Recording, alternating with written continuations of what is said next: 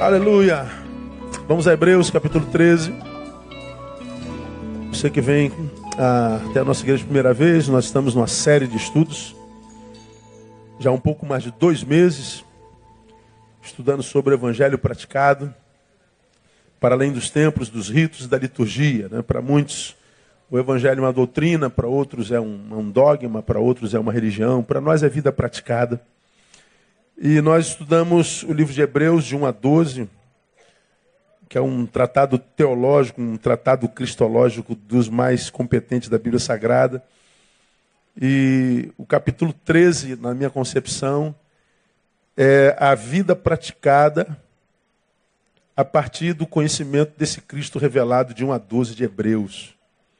Então, quem conhece Jesus, o Cristo de Hebreus de 1 a 12 vive conforme Hebreus 13. É vida praticada. Então o Evangelho é mais do que um, um, um apunhado de conhecimentos doutrinários, teológicos, bíblicos, vétero e novo testamentário, mas é a capacidade de ler isso, entender e praticar. E só vira a palavra de Deus depois que é praticado. Enquanto eu leio, é só um livro, é só letra. Quando eu pratico, vira evangelho, não é? Então, hoje a gente vê pouco evangelho no Brasil, a gente vê muito evangélico. Porque o evangelho não é o que a gente traz do livro. A Bíblia diz: ama teu próximo. Isso não é Bíblia, isso é verbo. Quando eu internalizo isso, isso e amo, virou Bíblia, virou palavra de Deus. Que nós somos uma carta, e a palavra de Deus somos nós quando a praticamos. Né? A Bíblia é clara em nos ensinar isso. Aí nós fomos capítulo 13 e começamos a aprender o que é o evangelho praticado. Vimos no versículo 1, permaneça o amor fraternal, e nós aprendemos o que é amor fraternal. Filadélfia Menetó, ama teu irmão. Mostramos o que é isso assim em duas quartas-feiras. Fomos para o versículo 2, não vos esqueçais da hospitalidade. Filoxenia, amor ao estranho. Se de um lado eu amo o irmão, do outro lado eu amo o estranho. E qualquer cristão é capaz de amar quem conhece o irmão e capaz de amar a quem não conhece o estranho, mesmo que seja um estranho de quem não gosta, porque amor no evangelho não é sentimento, é atitude. Então no evangelho eu posso amar até gente de quem eu não gosto. No evangelho, como vascaíno, eu posso amar flamenguista que diz que a minha blusa rosa e azul é preta e vermelha. Vai te catar, flamenguista, no nome de Jesus, né? Então, hospitalidade. Muitos, sem o saberem, hospedaram anjos. Engraçado que quando eu falo, quando a Bíblia diz ama o teu irmão, é só isso. Quando diz ama o estranho, diz assim, ama estranho. Porque quem faz isso hospeda anjo. A gente corre o risco de hospedar um anjo quando a gente ama o estranho. Ou seja, quando o amor é por aquele que a gente não conhece, por aquele que a gente não tem sentimento algum, e de repente por aquele que a gente acha que não merece. Perdão, tremenda essa palavra, vale a pena ouvir lá. Aí depois vamos para outro versículo, que é o 3. Lembrai-vos dos presos, como se estivesse com eles, e dos maltratados, como sendo vós também no corpo. Lembrar dos presos e maltratados. Ah, preso é alguém de quem a gente tem que lembrar com misericórdia, e não alguém que a gente vê ser preso e apedreja. Nós estamos na época de apedrejamentos de preso. Quero que você saiba que todo preso, independente de quem seja, à luz do Evangelho, deveria ser lembrado com misericórdia. E qualquer um que joga pedra em preso vai responder diante de Deus. É só aguardar. Quem tem entendimento, entenda. O que merece está lá e o que não merece está lá. Fomos mais adiante. Aí fomos ao versículo 4. Honrado seja entre todos o matrimônio, o leite sem mácula aos devassos e adultos, Deus o julgará. Mostramos o que é casamento na Bíblia Sagrada. Casamento é mais do que um papel assinado. Por isso, nunca cabe, eu estou falando só aqui na prática, você pode ver o sermão lá todo, mais de uma hora de sermão. Há muita gente que diz amar, mas não quer assinar papel, por exemplo. Eu falei, mas é só um papel, pô. O casamento não tem nada a ver com papel, o pastor falou lá, é verdade, não tem nada a ver com papel. O casamento, papel é só um papelzinho, se é só um papelzinho, assina, né? Não tem problema nenhum. Agora o cara diz, é só um papel, mas não assina de jeito maneiro, né? Mostrei porque que não assina na questão prática, acho que vale muito a pena ah, é, é, ver. Eu, eu, eu faço 30 anos de casado com esta mulher, em setembro. eu casaria com ela de novo. E se eu tivesse que assinar um papel, assinaria de novo. Se tivesse que assinar um livro inteirinho, assinaria um livro inteirinho. Porque o, o, o sentimento antecede a escrita. Eu não caso quando eu assino, mas porque estou casado, assino qualquer papel. Eu autentico diante de Deus, dos homens da lei, do raio que o parta.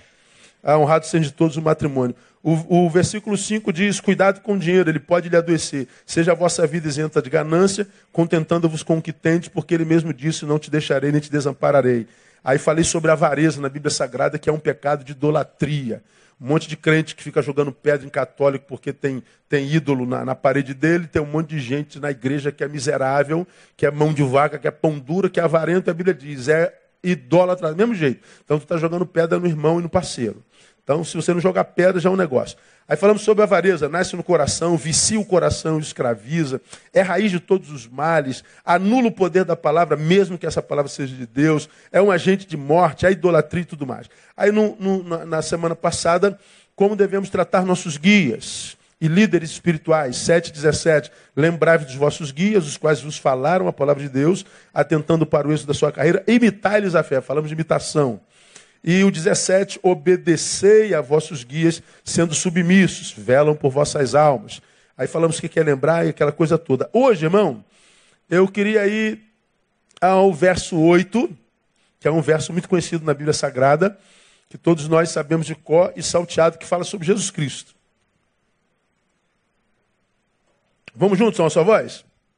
Jesus Cristo é o mesmo ontem e hoje e eternamente. Mais uma vez, Jesus Cristo é o mesmo ontem e hoje e eternamente. O que isso quer dizer? Por que isso está aí no meio dos versículos que falam sobre prática? Ama teu irmão, ama teu, teu estranho, é, é, lembra do preso, do maltratado, é, honra o matrimônio.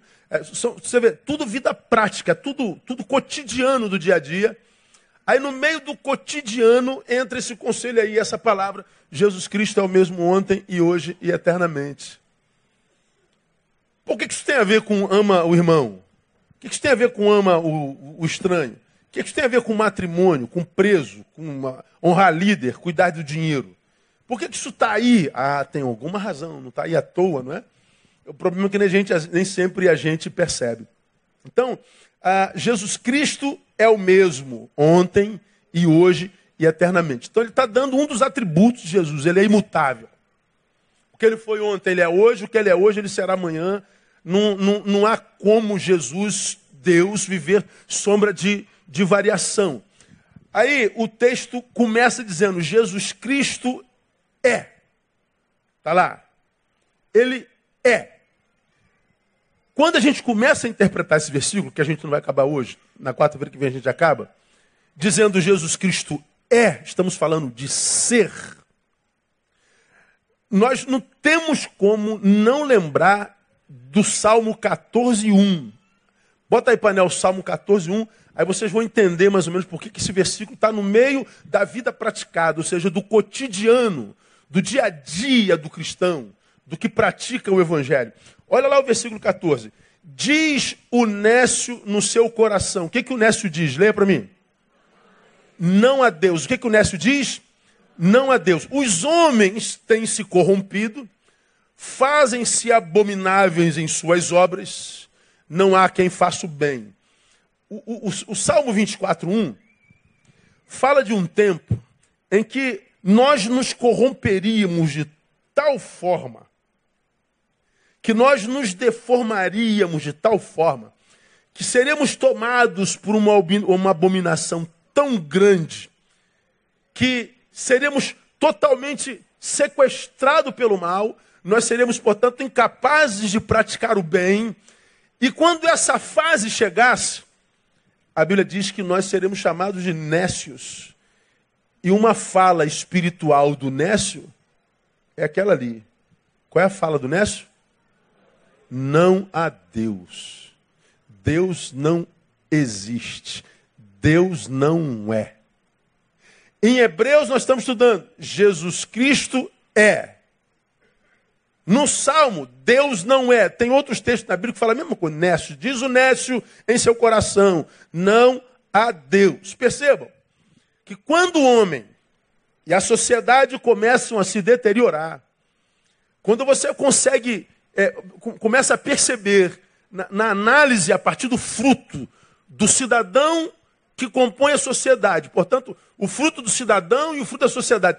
Quando você consegue, começa a perceber que nesse, nesse cidadão, nessa sociedade, começa a haver a ausência de frutos de humanidade,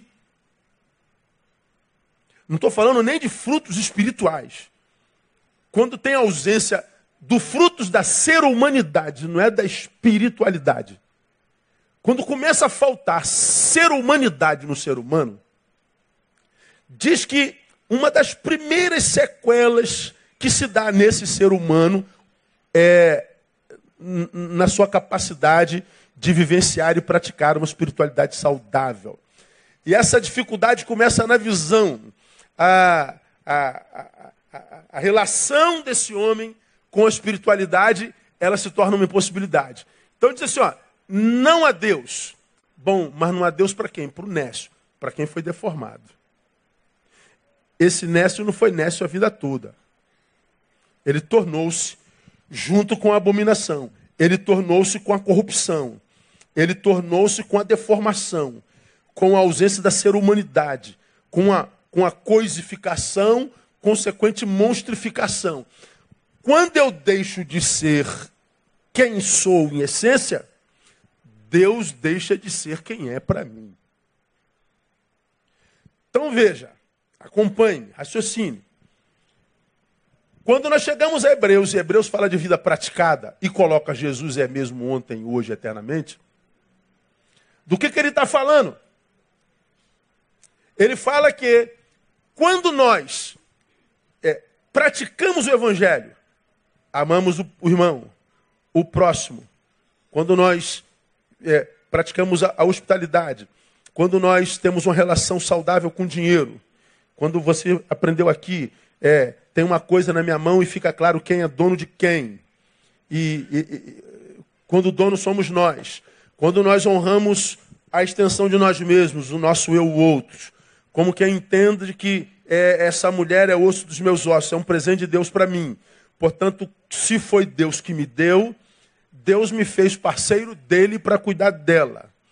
Quando eu a maltrato, eu me alio ao diabo para destruir um presente de Deus.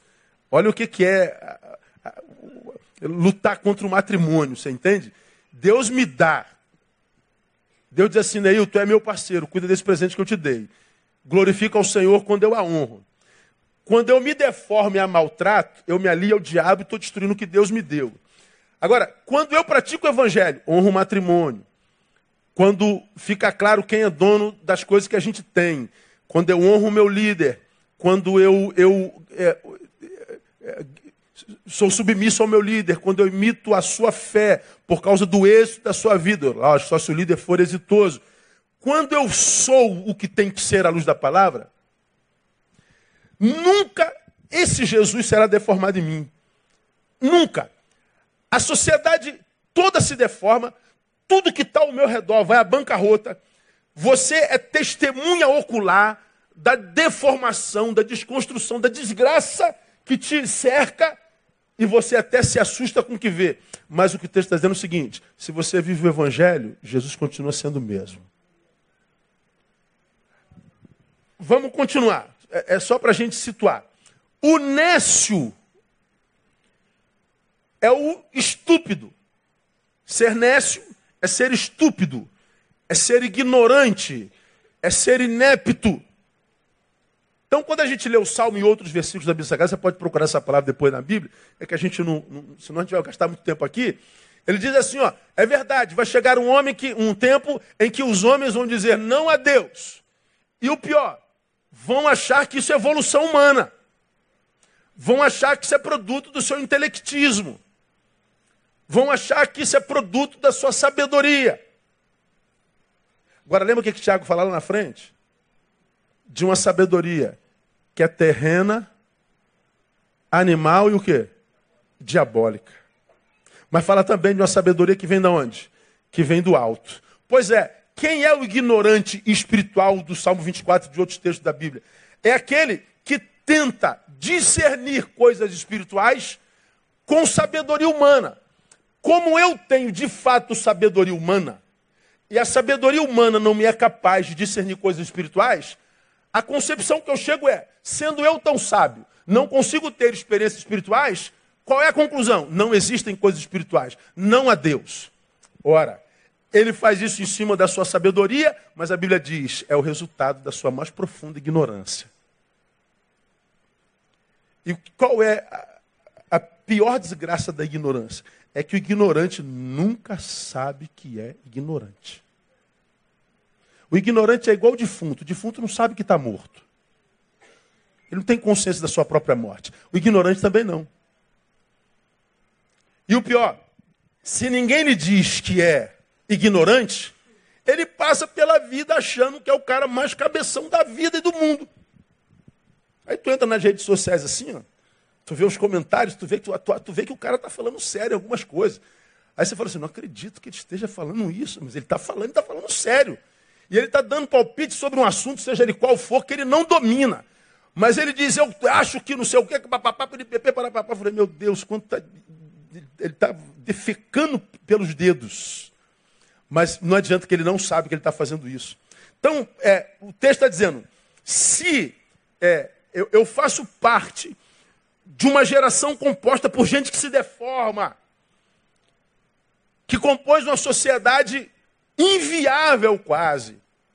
Uma sociedade que perde transcendência porque carnifica-se. Uma sociedade que perde transcendência porque não tem experiência com a espiritualidade. Eu faço parte de uma sociedade que diz não a Deus. Eu pergunto para vocês: você acha que nós vivemos essa sociedade hoje? Sim ou não? Por acaso está crescendo o número de gente que diz não a Deus? Sim ou não? E quem diz que não a Deus não crê em Deus, acha-se superior ou inferior? superior. Sempre. Ou seja, continuar crendo é ser ignorante da perspectiva humana. Mas descrer é ser ignorante na perspectiva espiritual. Jesus Cristo é o mesmo ontem, hoje e será eternamente. Aí aqui, como a gente está discutindo existência ou não de Deus, Rapaz, tem umas crianças falando a beça. Quem está próximo deve estar tá sofrendo. Aqui na, aqui na frente estou ouvindo o todo. Deus abençoe. Fica ligado aqui, irmão, que hoje vai abençoar você. Perde não. Jesus Cristo é. Ok, vamos lá. Quem Jesus afirmou ser? Já que a gente está falando, é ou não é? Porque tem o outro grupo, né? Tem um monte de gente que acredita no Jesus histórico. Mas esse mesmo grupo que acredita no Jesus histórico diz assim, ó, não me venha dizer que ele era Deus, pô. Aí tu força a barra demais, né, pastor? Quando a gente diminui, ou seja, é, afunila essa visão sobre Jesus, um é radical, não é. O outro diz, é, mas não é isso tudo que vocês estão dizendo. Ele foi um grande revolucionário. Ele foi um grande líder espiritual. Ele foi um grande qualquer coisa. Mas Deus não. Então tá. Se você acredita no Jesus histórico, acredita na sua, na, na sua iluminação, que ele foi um profeta, que ele foi um iluminado, que ele foi um, um enviado de Deus e que o que ele diz foi tremendo e verdadeiro, então vamos ver o que, que a palavra dele fala a respeito dele, como que ele se via. Só para o seu intelecto que ainda não se converteu ao Cristo Deus, quem sabe nessa noite se converta ou abandone de uma vez. Vamos ver como é que Jesus se via. Jesus se via como Deus. Aí nós vamos ler um monte de versículo. Queria que o painel fosse bem rapidinho, mas eu sei que o programa lá é lento. Alguns textos que falam sobre Jesus. Começar por João 10, 30. João 10, 30 é um, é um. Deixa eu abrir lá em João 10. João, eu, eu salvei o texto, mas deixa eu ir lá no, no capítulo. João 10, Jesus está se apresentando como o bom pastor. Aí ele vai Falando em verdade, verdade, digo, quem não entra pela porta do aprisco, e ele fala que a porta do aprisco é ele, aquela coisa toda. Mas vamos, vamos direto. Lá no, no, no versículo 30, onde ele acaba com os fariseus, eles ficam malucos. Aí Jesus está falando de si mesmo. Aí lá no 30 ele solta a heresia. Que, que heresia que ele solta lá no 30? Leia. Eu e o Pai somos um. Que Pai que ele está se referindo? Deus. Eu e Deus somos a mesma pessoa. Tu imagina, irmão, os judeus, os fariseus, os saduceus, diante do filho da dona Maria do céu Zé, filho de uma mãe solteira, aquele moleque até outro dia jogava bola de gude, roubava manga na, na casa do seu Joaquim. Agora o cara está no templo dizendo: Eu e o pai somos um. Você sabe qual foi a consequência do eu e o pai somos um? Veja aí os versículos 31 e 33. Os judeus pegaram então o quê? Outra vez em pedras para apedrejá-lo, porque já tinham feito uma vez. Mata esse desgraçado herege. Como que ele pode dizer que ele e o pai são um? No 33, responderam os judeus: Não é por nenhuma obra boa que vamos apedrejar-te, mas por blasfêmia, e porque sendo tu homem te fazes Deus.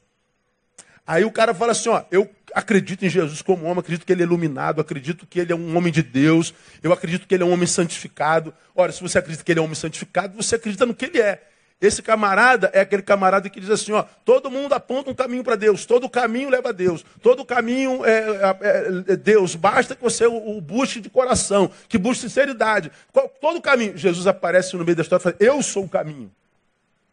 Você quer chegar a Deus? É por mim. Desde os epicureus e os estoicos, os filósofos estão lá procurando a verdade, o que é a verdade, a verdade é isso, a verdade é aquilo. Aparece o Jesus e fala assim: Eu sou a verdade. Aí o cara fala assim: esse cara é megalomaníaco, esse cara é louco. Ou é Deus mesmo. Ou é megalomaníaco, doente, retardado, ou ele é Deus. Aí você fala assim: eu não acredito que ele seja Deus. Então você tem que dizer: ele é retardado, esquizofrênico. Ele deve ser o, o Henry Christ daquela época. Foi publicada essa semana do Henrique Cristi. Ah, quando é que você descobriu que era Deus? Eu descobri que era Deus sem querer. Eu estava orando, falando com o Pai, e eu, quando eu descobri, eu estava orando para mim mesmo.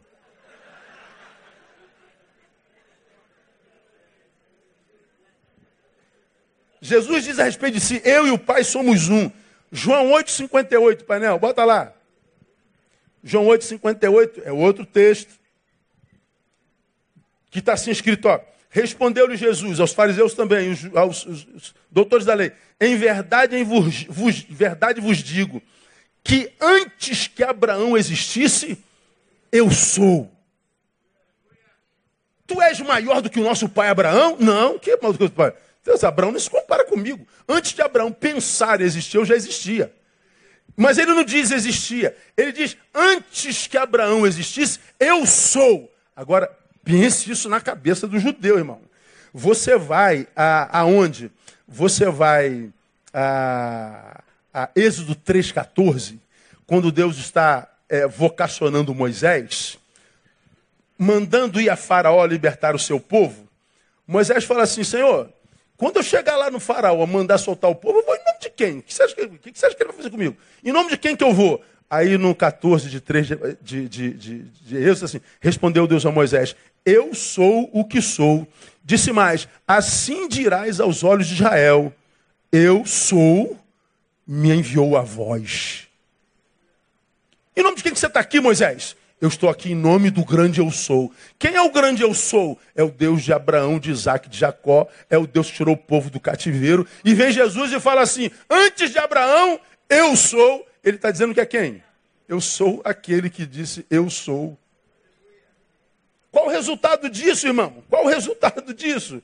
Ah, diz o texto, então pegaram pedras para lhe atirarem.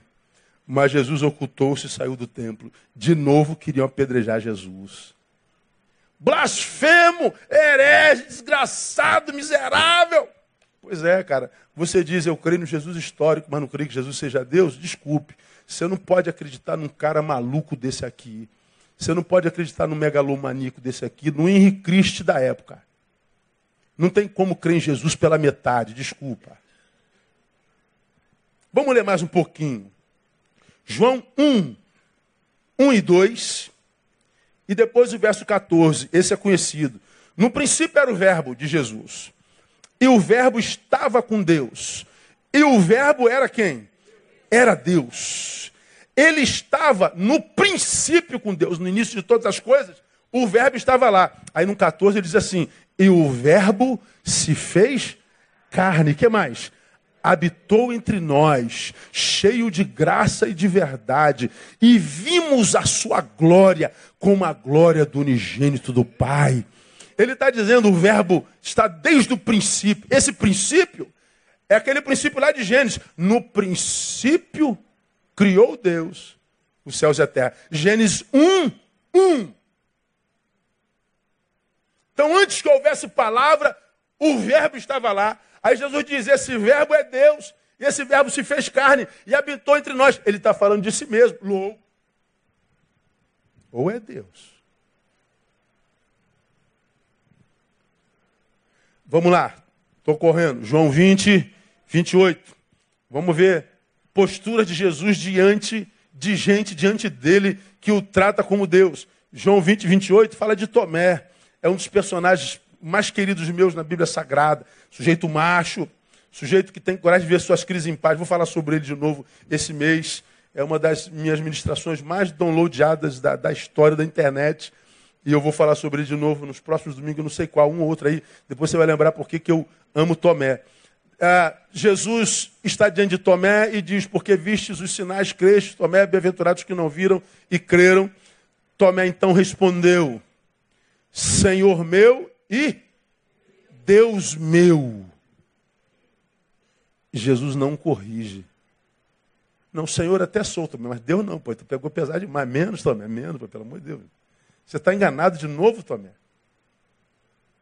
Não, não. Jesus é chamado de Deus, porque ele estava ressuscitado com as marcas. Tomé viu, Tomé tocou. E foi tocado, foi chamado pelo nome. Ele chama Jesus de Senhor meu e Deus meu, e ele não é corrigido. Jesus absorve a pecha, porque ele é Deus. João 20, 28. Tito, capítulo 2, versículos de 11 a 14.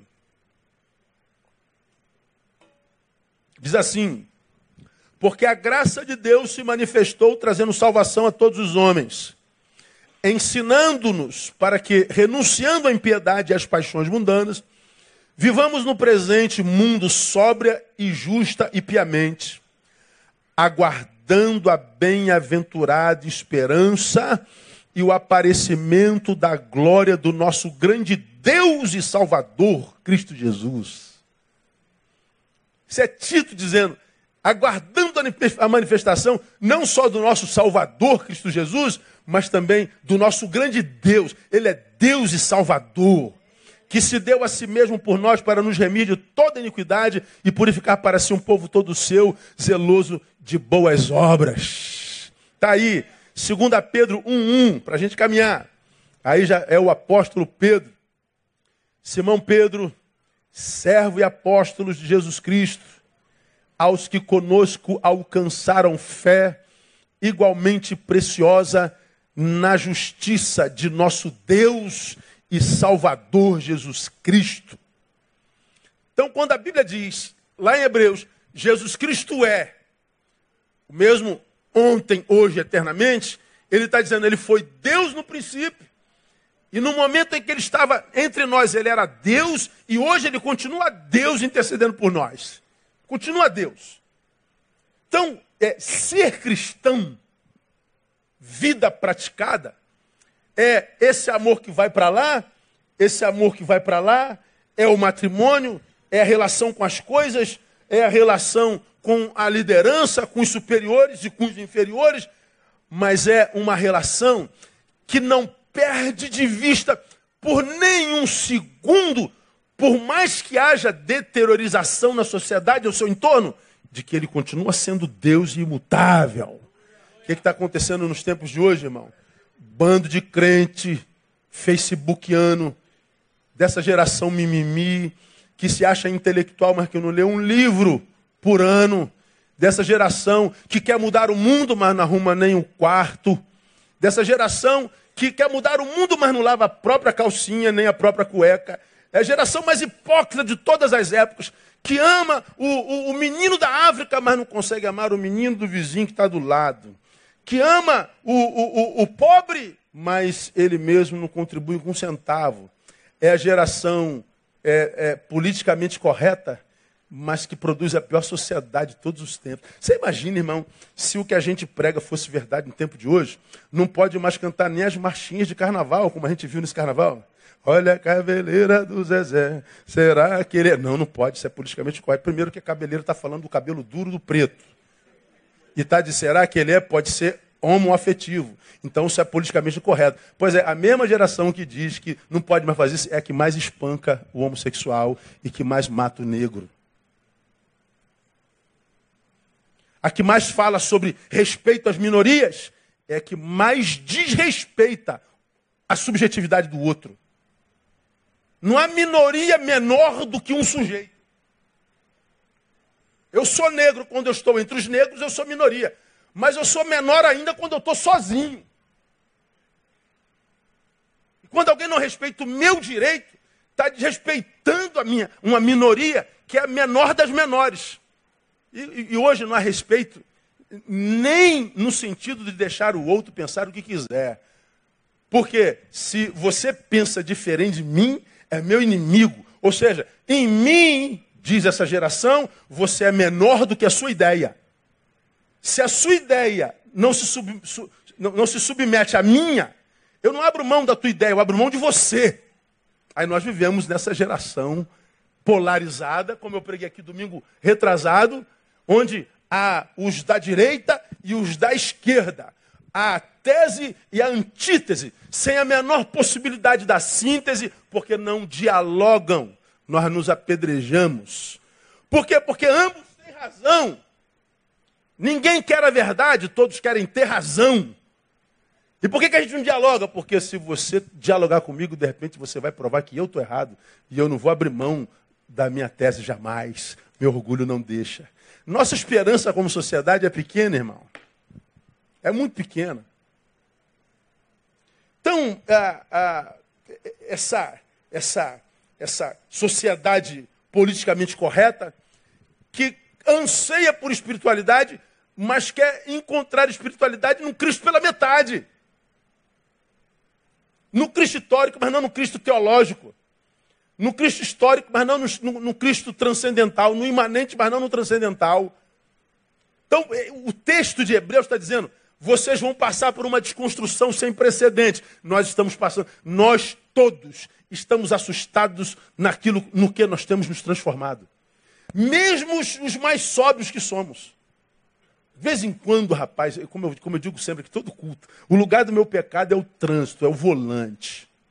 Quando eu, quando eu vou para o volante, o diabo falou, opa, hoje tem alimento, aleluia. Vamos lá, rapaziada, com eu. Hoje, hoje a, farra, a festa vai ser boa. Eu já sei que quando eu sento no volante, o inferno já está do meu lado, assim, sentado. Meu carro já está visitado por demônios.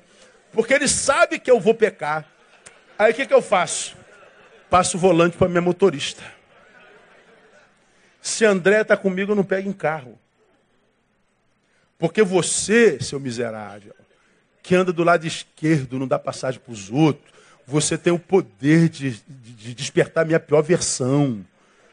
Você que entra para a esquerda e para a direita não dá seta. Você me faz pecar. Você é uma praga. Você entendeu? Você que não respeita ele, você que atrasa a vida do outro, você é um atrasador de vida, você está semeando para a tua vida, miserável. Pois é, eu não pego no volante. Eu ando de moto. Porque um trajeto de meia hora em moto é um trajeto de meia hora. Mas um trajeto de meia hora de carro é um trajeto de uma hora e meia. Aí eu estou parado no trânsito com, com um lerdo na minha frente, falando, meu Deus, se eu tivesse moto, eu já estava lá, minha, minha agenda está lotada, eu tenho coisa para fazer, e esse miserável está aqui, não sai, eu vou para lá, não dá, vem para cá, não vem. Oh, Deus! Aí eu, eu, eu, eu tenho que parar e mansidão, mansidão, mansidão, mansidão. Tem vezes que eu paro no acostamento. Deixa esse cara embora, Senhor, porque eu, rapaz, se o cara é eleito, bota a arma na mão de todo mundo, vai morrer gente que não acaba mais. Isso é uma, Vou abrir uma funerária se ele for eleito, para divulgar dinheiro. É. No meio de uma sociedade deformada, ele está dizendo: Jesus Cristo é o mesmo ontem, hoje será eternamente. Quando ele continua sendo quem é para você, você continua sendo você, a despeito da sociedade na qual você habita e da deformação pela qual ela passa. Você está entendendo essa palavra, meu não? Tremendo, né, cara? É um versículozinho só. Mas quando você mastiga, ele vira um, um negócio maravilhoso para a nossa vida, para o nosso entendimento. Aí o que, que acontece? Grande parte de vocês crentes estão sendo engolidos pela pós-modernidade. Estão sendo engolidos pelo estilo da vida presente estão sendo absorvidos pelo status quo, perdendo fé. Gradativamente, conhecemos pelos frutos. Aí vou citar, vou recitar o que eu falei alguns domingos atrás, que deu o que falar. 2006, tal do, do, do, do, do Papa do, do ateísmo no mundo, o, o, o Hawkins, Richard Dawkins, Dawkins, que escreveu Deus um delírio, Começa o livro dizendo: Você que crê no final desse livro já não terá mais fé. Livrão desse tamanho. Eu li o livro. Quando ele escreveu o livro, foi assim uma repercussão intergaláctica. Até em Marte ler o livro do cara. Mas vendeu muito, esse cara ficou bilhardário com esse livro. A, a, a população evangélica ficou maluca, né? Capeta, filho do demônio, isso é o diabo. E o crente só sabe fazer isso, jogar pedra. Pedra é, o, é a especialidade do crente, né? Ah, quando aparece o Nova Era, quem publica é crente, malhando. É, é, é um negócio de louco, só não para para refletir, para pensar, para discernir. Os neurônios são, são, são lentos. Um monte de crente é, malhando o cara, malhando o livro, não leia isso, proibindo, fazendo boicote, porque ele disse que Deus é um delírio. A maioria dos crentes hoje vivem como se Deus fosse só um detalhe. Eu disse lá: o que é pior? Um ateu dizer que Deus é um delírio ou um crente tratar Deus como se fosse um detalhe? Quem é Deus para você? Um detalhe? Um supermercado, né? Existencial. Que a gente se lembra quando acaba alguma coisa na nossa dispensa. Faltou dispensa, a gente corre para o mercado Deus. Fiquei doente, corro para o mercado Deus, para o hospital Deus. Eu fiquei solteiro, corro para o Santo Antônio Casamenteiro Deus. Deus é um detalhe. Ah, essa, essa, essa, essa, essa geração pós-moderna está engolindo a juventude cristã, está engolindo a meia-idade cristã, está engolindo a, a, a, maturidade cristã. Ela, ela faz com que o cristão pós-moderno permaneça no mesmo lugar no templo domingo, mas esse mesmo cidadão que está no templo domingo não é influente fora do templo. E como eu tenho dito, o diabo não quer que a gente pare de servir a Deus, ele quer que a gente sirva a nós mesmos. Então, dizer que Deus é o mesmo ontem, hoje e eternamente, é, entender a, a deformidade pela qual passaria, faremos parte de uma geração nécia, estúpida com relação às coisas de Deus, mas extremamente capaz para as coisas humanas. Uma geração que, para mim, é um, é um antagonismo existencial sem precedentes. É, você que é de minha geração, já falei sobre isso aqui, você vai se lembrar. A gente ia para a escola, a professora falava assim, ó, vou passar uma pesquisa de trabalho para essa semana. Cara, eu ficava com raiva da professora. Ah, vocês vão ter que fazer uma pesquisa sobre Galileu Galilei. Gal o quê, professora? Galileu. Falei, caramba, tu no primário, tu não sabia que era Galileu Galilei. E para tu fazer uma pesquisa com Galileu Galileu, se tu era pobre, não tinha Barça em casa? Não tinha. Como era o nome daquilo? Enciclopédia que o cara passava na tua porta vendendo, tu pagava em 24 vezes, lembra disso, irmão? Cada livrão desse tamanho, eu tenho no meu gabinete, algumas lá ainda. Aí tu tinha que ir na casa do vizinho, o vizinho não tinha, se não tinha, tu tinha que ir na, na, na, na biblioteca, lá no centro da cidade. Aí tu chegava na, biblioteca no centro da cidade, teus colegas já, tavam, já tinham pego o livro, tu não tinha livro. Onde é que tu ia pesquisar? Pô, mas dava um trabalho. E mais, tinha que ser no papel ao maço. Tinha que fazer a bordinha. Tinha que ter furador de papel. Tinha que botar aquele negocinho que tu enfiava e dobrava assim. Tinha que comprar cartolina. Era um. Rapaz, é, meninos, você não sabe o que era aquilo. Era um trabalho que a gente amaldiçoava a professora. Meu pastor, professora, dá muito trabalho. E nos, é um trabalho danado. Aí hoje, hoje, pesquisa sobre Galileu Galilei. Está pronto, professora? Tinha aquela professora que não escrevia nada no quarto e aquela no quadro e aquela que escrevia até o espirro dela. Eu espirrei. Aí botava. Tu já sabia que teu dedo ia sair doendo de lá. Tu escrevia, escrevia, escrevia, escrevia, escrevia, escrevia no quadro negro que era verde. Aí escrevia, escrevia, escrevia, escrevia. Hoje, hoje ela escreve, o moleque faz assim, ó. Crack, pronto, em casa eu estudo. O celular, tech. O acesso à informação era, era uma preciosidade, nós não tínhamos. Então, porque nós não tínhamos acesso à informação, éramos mais ignorantes. Nós tínhamos um acúmulo menor de saberes. Bom, como ignorante que éramos, devíamos ter uma qualidade de vida pior. Hoje, nós temos acesso imediato à informação, temos acesso a saberes como nunca antes. E daí? Estamos melhorando ou piorando? Piorando. É porque a informação é uma desgraça? Não. A, a, a informação é poder. O problema é que o que tem informação não amadureceu para saber usá-la. O, o, o, homem já criou alguma, algum sistema mais brilhante do que as redes sociais, do que a internet, do que o Google, do que Facebook, Instagram. Isso é uma ferramenta maravilhosa. Tu imagina esse negócio usado para o bem. Tu imagina isso na mão só de sábios, de gente que tem conteúdo. Tu imagina esse negócio. Porque eh, eu, eu, eu, eu, na, eu PQD viajava muito. Início de namoro com a Andréia.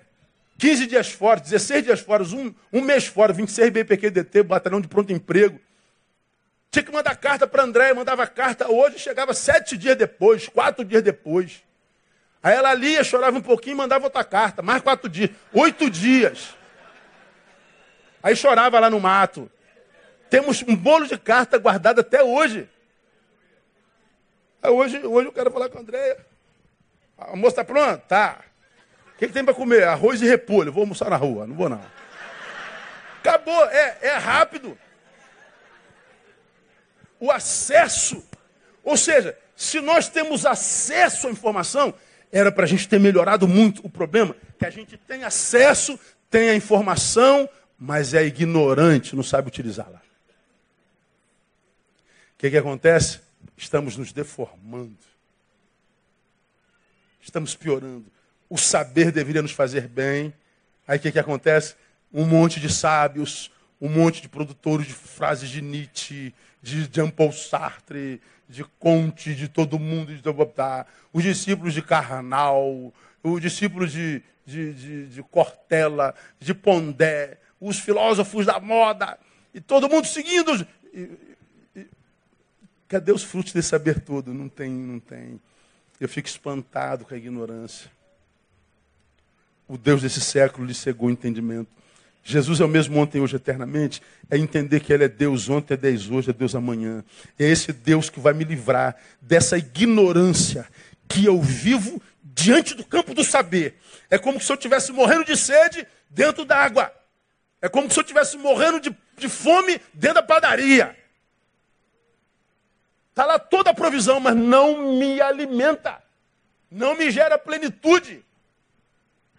Saber que Jesus é Deus me livra disso. Então, meu irmão, no Velho Testamento, ele também é reconhecido como Deus. Nas profecias de alguns profetas. Eu vou destacar só umzinho para a gente terminar, a gente volta na próxima quarta. Tu vê Isaías capítulo 9, versículo 6, Isaías é conhecido como profeta evangelista, o evangelho profético, o profeta evangelista. ele faz uma, uma, uma menção a respeito de Jesus lá em 9,6. Porque o menino não nasceu, um filho se nos deu, e o governo está sobre os seus ombros. E o seu nome será o quê? Maravilhoso Conselheiro, Deus Forte, Pai Eterno, Príncipe da Paz. De quem que ele está falando? 700 anos antes de Jesus nascer. Isaías está cheio de profecia a respeito do Cristo. A gente poderia ficar aqui só Isaías. Mas eu acho que o que a gente já aprendeu hoje já é suficiente. Então, Jesus Cristo é, é a primeira parte do texto. Diz o nécio no seu coração, não é. E esse nécio não é o que não tem acesso à informação, é o que tem acesso à informação, mas cuja informação não gera vida.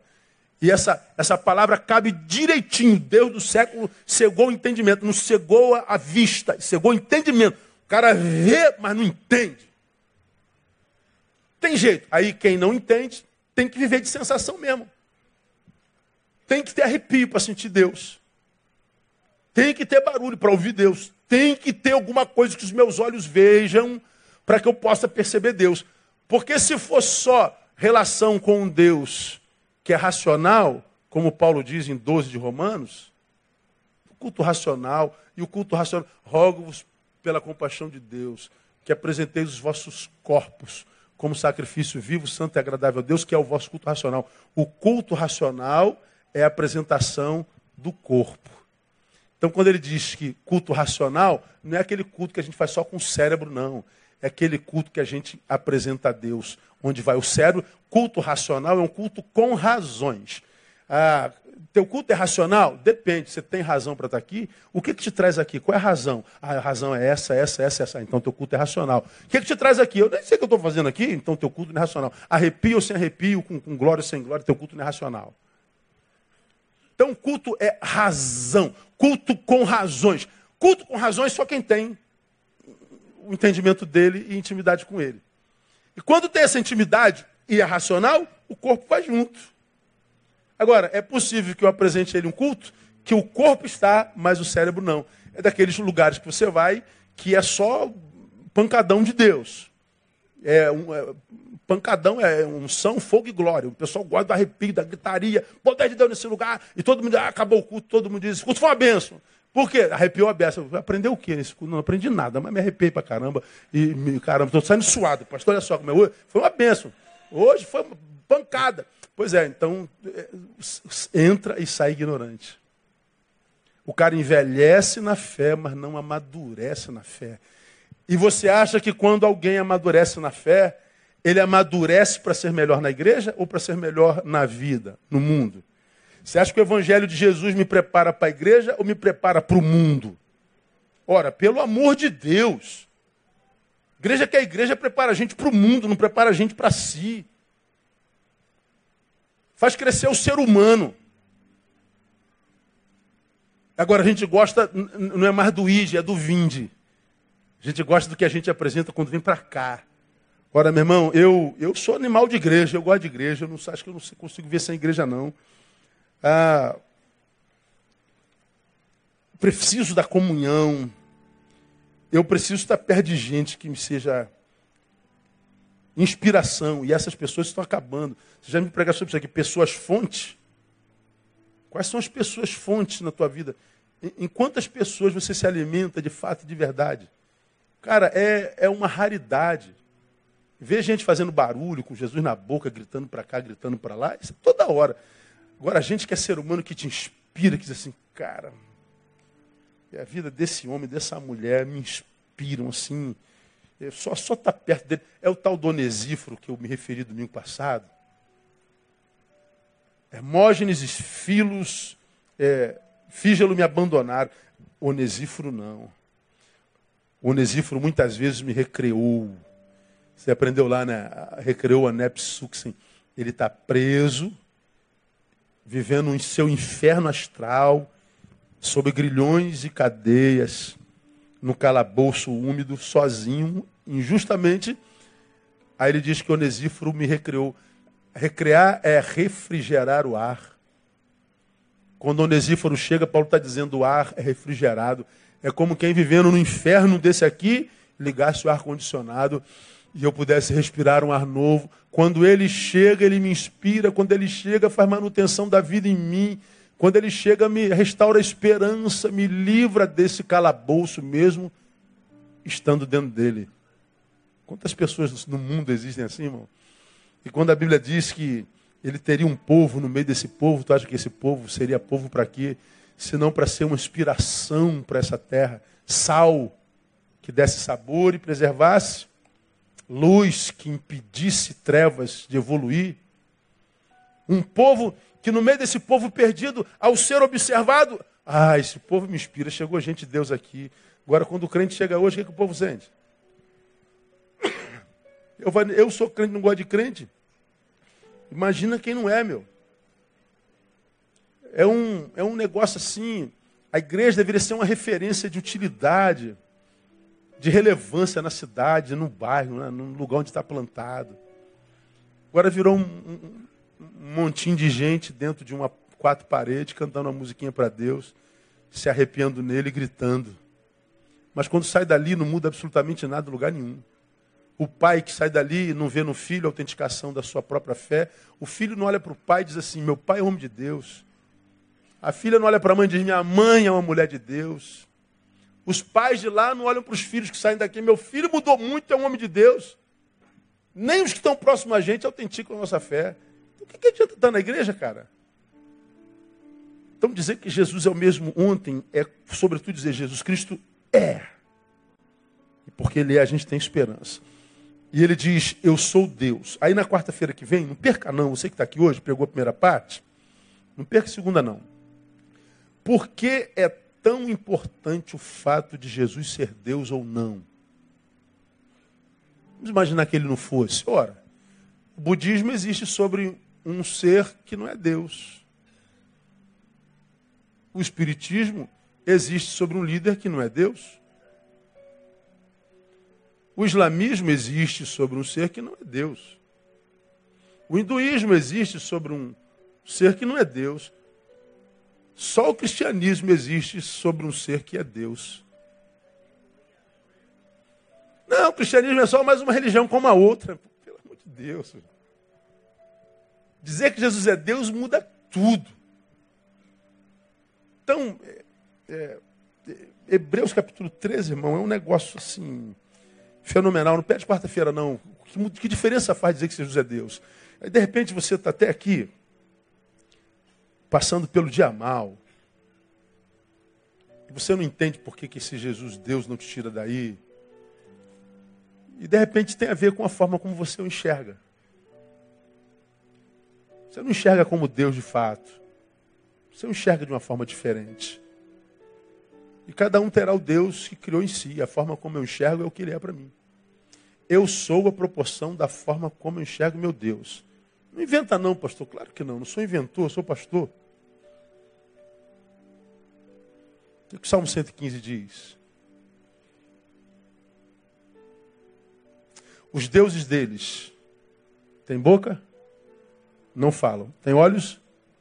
Têm mãos, mas não apalpam. Têm pernas, mas não mandam. Semelhante a eles se tornem todos os que o adoram. Eu me torno naquilo que eu creio. Quando você diz que crê num Jesus vivo, ó, arrepiadaço aqui, ó. O que, que você está dizendo? Que você se torna a semelhante, a semelhança do Jesus que você crê. Pode aplaudir ele aí, forte pra caramba. Ô oh, Jesus amado. Vamos ficar em pé, vamos embora para casa. Amanhã, na quarta-feira que vem, a gente fala sobre esse, essa realidade de que eu me torno um produto da minha fé. Então, meu irmão, acredita. Eu, eu acho que a sociedade vai de mal a pior mesmo. Paulo Timóteo. Os homens maus e impostores irão de mal a pior, enganando e sendo enganados. Fala de um presente que é mau e de um futuro que será pior. Fala da fonte do mal, enganando, e do resultado desse engano, sendo enganado vai colher tudo que está plantando. A gente está colhendo tudo que planta. Então, acho que nós vamos viver assim uma decadência humana que vai ser assim, irreversível. Então, já que eu não posso mudar o que está aí do lado de fora, mas eu posso me agarrar naquele que tem um controle de tudo e dizer assim, Deus, tua palavra diz que no meio disso tudo tu chamaste um povo de seu. És meu povo. No meio disso tudo aí, Pai, tu disseste que tu escolhestes algum, vós não escolhestes a mim, mas eu vos escolhi a vós. Então, Pai, eu não tenho como segurar o que essa sociedade está vivendo e vai viver mas eu sei que tu tem como me segurar disso tudo que a sociedade está vivendo. Guarda teu servo, poupa-nos, livra-nos, tem misericórdia de nós. Porque o que a gente vê esteticamente é lindo. Nunca vi uma geração tão bonita. Nunca vi tanta mulher bonita, tanto homem bonito, tanta mulher malada, tanto homem malhado. Nunca vi tanta gente com cara de rica, nunca vi tanta gente cheirosa, nunca vi tanto cabelo liso, Nunca vi tanta sabedoria, tanta informação, nunca vi tanta desgraça, tanto suicídio, tanta depressão, tanto câncer, tanto divórcio, tanta corrupção, tanta falta de amor próprio, tanta desgraça. Nada do que a gente vê, a gente pode crer. Nada do que parece ser é. Então, só se agarrando em Deus mesmo. Estou falando de religião, Estou falando de liturgia, de ajuntamento. Isso é coisa de, de, de crente que gosta disso. Mano. Agora, é, o, o, Jesus que a gente serve, ele se manifesta aqui sim, para o corpo, mas ele se manifesta para o membro no quarto. Quando o culto acaba, a minha relação com ele não acaba. Ele vai comigo depois do culto. Ele está comigo aqui nesse momento de celebração, mas ele está comigo naquele momento de angústia e depressão também. Ele esteve comigo quando eu fiz o concurso e passei para a prova, mas ele estará comigo quando eu for demitido também, se for o caso. Ele é Deus para todos os instantes. Você não precisa ser absorvido por essa modernidade hipócrita. Hipócrita. Salvai-vos dessa geração perversa. Pai, muito obrigado por essa noite, Deus. Deus, nós, a maioria de nós veio de um, de um dia cansativo de trabalho, transporte cheio, apertado, gente que veio de um dia de labuta intensa com clientes difíceis, patrões difíceis, chegaram aqui cansados, mas vieram com as próprias pernas, desejosos de te ouvir, e nós te louvamos, porque nós te ouvimos nessa noite. E a tua palavra é o nosso alimento, Deus. Estamos saindo daqui tarde da noite, mas felizes porque tua palavra nos confronta, tua palavra nos desafia. Tua palavra, Deus, tua palavra é dura muitas vezes, mas a tua palavra é vida, escudo e broquel. Portanto, Deus, ajuda-nos a retê-la e praticá-la no nome de Jesus. Nós não queremos, ó Deus, ir segundo o curso desse mundo. Nós queremos a tua bênção para remar contra a maré. Nós queremos continuar crendo nesse Jesus que não muda, não muta em quem não tem sombra de variação, mesmo ontem, hoje, eternamente. Livra-nos, ó Deus, de sermos desconstruídos e nos tornarmos nécios. Guarda-nos no nosso caminho de, de volta para casa. Que todos os intentos da terra, das trevas, caiam por terra no nome de Jesus. Que o teu povo chegue são e salvo em suas próprias casas. E tenha do Senhor o restante de semana abençoado. Porque nós pedimos e abençoamos o teu povo no nome de Jesus, nosso Senhor. Amém e aleluia. Melhor aplauso a Ele. Deus abençoe você. Dá um abraço no teu irmão. Até domingo, permitindo o Pai.